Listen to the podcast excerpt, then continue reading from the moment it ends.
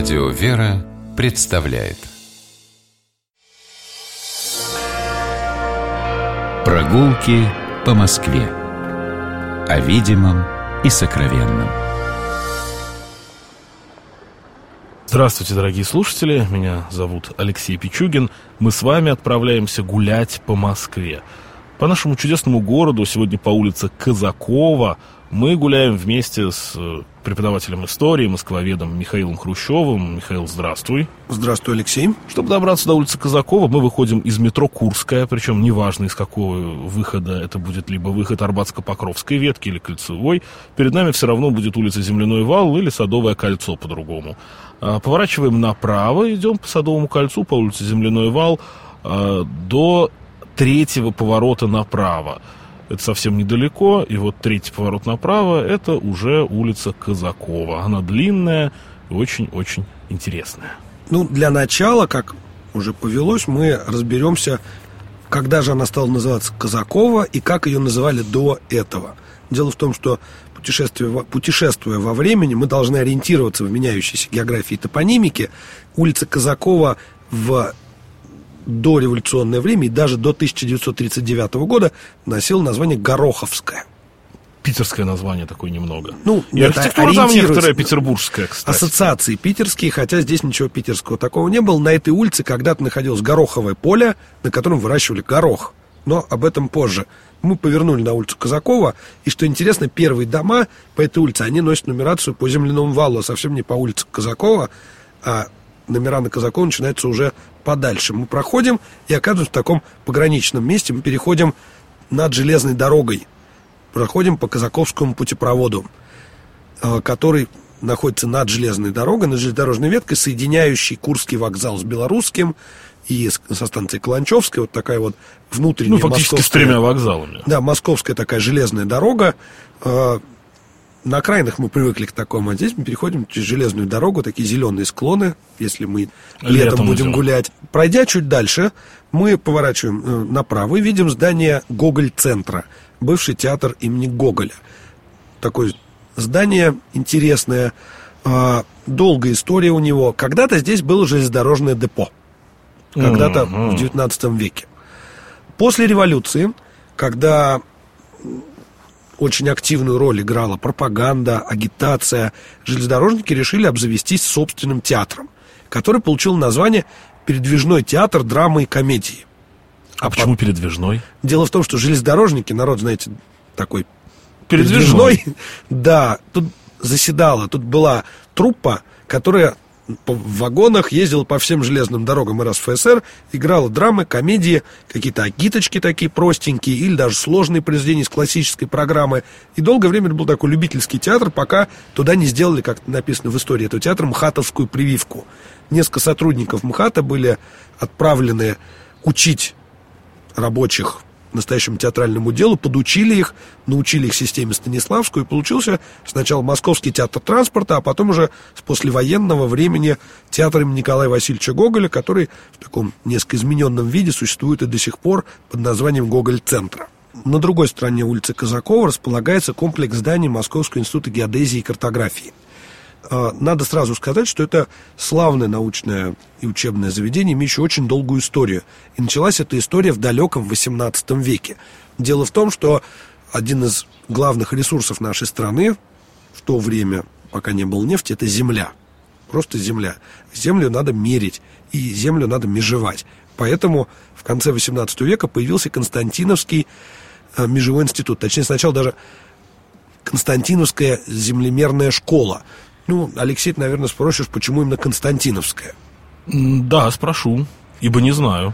Дело в том, что ее назвали в честь наследника Константина, Константина Палыча, младшего брата Александра Первого. Тут мы с семьей Александра Первого еще несколько раз столкнемся по дороге. Продолжим. Этот институт расположился первоначально э, в другом здании, в другом районе, а потом переехал сюда в усадьбу Демидовых. Усадьба Демидовых находится в Гороховском переулке, мы сейчас сюда не пойдем. Скажем только, что огромный участок между Гороховским переулком и улицей Казакова был полностью застроен этим институтом. Здесь располагались многочисленные учебные корпуса, здесь преподавали очень интересные преподаватели. Например, Белинский тут несколько недель читал лекции по истории литературы, которую читали будущим землемерам. Такой вот. Интересно. Ну, понятно, что землемеры должны быть людьми образованными. Все-таки сельская интеллигенция, да. Продолжим. А, Когда мы поворачиваем по улице Казакова, мы видим а, следующий вуз Московский университет землеустройства. Вот здесь можно а, несколько ошибиться, когда смотришь на него. Порой кажется, что это какое-то старое дореволюционное здание, а на самом деле это любимый нами сталинский ампир, так называемый стиль. А, Этот дом еще может быть, немного тяготеет конструктивизму местами, а вот следующий, который справа, это уже совсем сталинский ампир. И здесь есть на улице Казакова несколько зданий, а, в которых можно ошибиться, приняв их за конец 18 века постройку, дату постройки 19 а на деле все это уже послевоенное или предвоенное. Совершенно верно. Ну вот давайте мы обратим внимание на здание университета землеустройства. Дело в том, что Института землеустройства, а, дело в том, что главное здание, дом номер 15, строил архитектор Иван Фомин. Ну, мы, москвичи, должны Фомина очень хорошо знать, поскольку Красные ворота построены станции метро, нижняя часть им.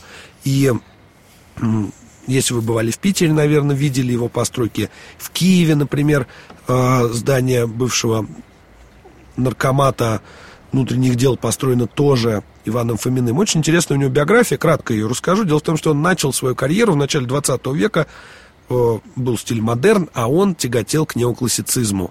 И он строил очень красивые такие неоклассицистические дома с колоннами, с портиками, с аттиками. Но что-то это было не очень популярно. Потом, в 20-е годы, он стал строить в стиле конструктивизм. И все мы знаем в Фуркасовском переулке его дом общества «Динамо».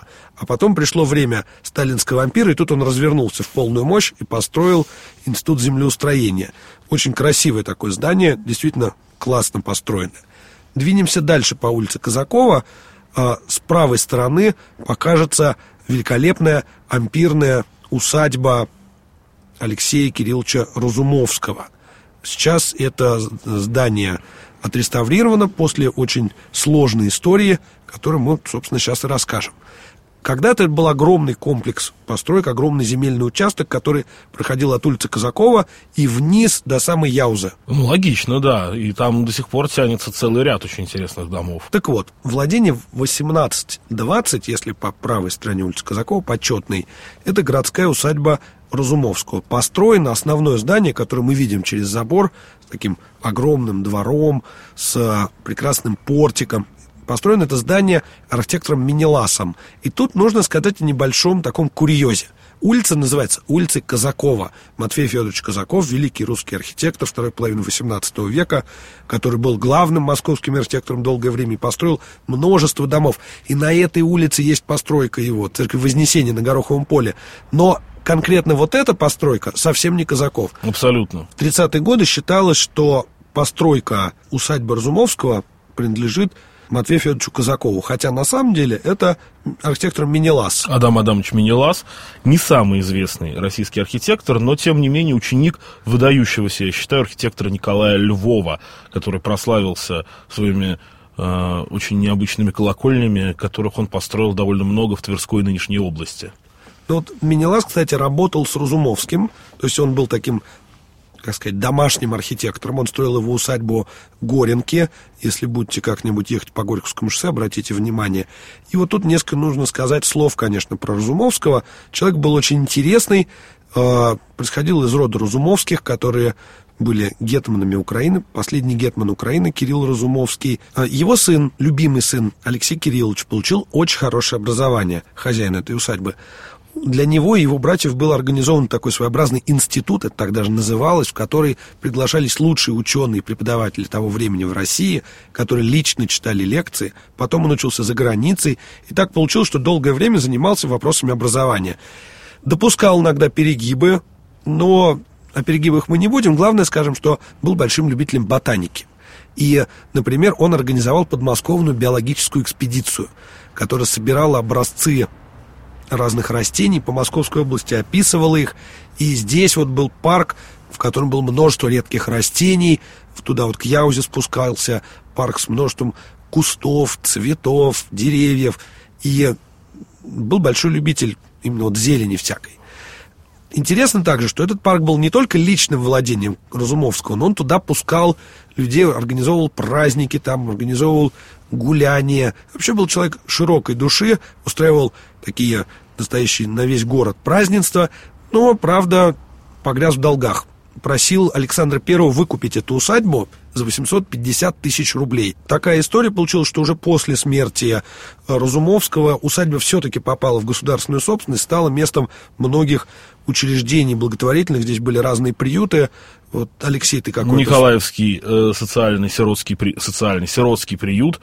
Э, ну, собственно говоря, тут еще интересно, что Мюрат э, во время... Маршал Франции. Маршал Франции, да, тот самый Мюрат, наполеоновский маршал, э, во времена, когда в 1812 году, когда наполеоновская армия была в Москве, жил как раз в этой усадьбе. И, Губа не дура была. И усадьба не сгорела. Но в 99 году, 1999 Мюрата здесь не было. Случился пожар и сгорел, сгорели все деревянные части этой усадьбы. И очень долго реставрировали. Причем деревянные ее части были самыми старыми. Вот именно они были творениями э, архитектора Минеласа. Вот они сгорели, долгое время шел ремонт, сейчас тут находится Министерство спорта. А, музей физической культуры, туда можно попасть. Да, в 20-м доме, собственно, находится музей, можно туда попасть действительно и все посмотреть. У меня сразу возникает вопрос, Алексей, наверное, у тебя тоже такой должен возникнуть. Как из Разумовского усадьбы, приютов здесь образовалась физкультура и спорт? Не знаю, но это как одно из государственных учреждений, я думаю, а, которые, госпо, которые находились в этом помещении на протяжении, по-моему, все, всего времени после смерти Разумовского. Дело в том, что в начале 20-х годов здесь был организован физкультурный институт. И это его старое здание было. Долгое время здесь располагались самые разные кафедры. Тут учили спортсменов, инструкторов, лыжников. Во время войны этот институт дал огромное количество там, героев Советского Союза. А потом они начали уже в 80-е годы, в 70-е переезжать в район Черкизовской. И был, была проблема, что некоторые аудитории располагались здесь. Например, анатомический театр был в главном здании, представьте себе. И нужно было как-то студентам перемещаться. И, собственно, вопрос организации транспорта заставил их отсюда уехать. Именно поэтому здание и сгорело в дальнейшем, что оно было некоторое время просто бесхозным. Нашу прогулку по улице Казакова, я думаю, закончить около неоклассицистического такого здания, дом номер 23. Это городская усадьба купцов Деминых. Жили они здесь со второй половины XIX века, была изначально обычная такая усадьба в эклектическом духе, но в начале XX века ее перестроили в стиле неоклассицизм, построили очень интересный такой фасад Здание внутри посмотреть, к сожалению, нельзя, но, отвечаю, там очень красивые интерьеры. По улице Казакова спасибо большое. Гуляли мы сегодня с Михаилом Хрущевым, преподавателем истории, москвоведом. А я Алексей Пичугин, мы с вами прощаемся. Гуляйте по Москве, любуйтесь и любите наш город. До свидания. До свидания. Прогулки по Москве. О видимом и сокровенном.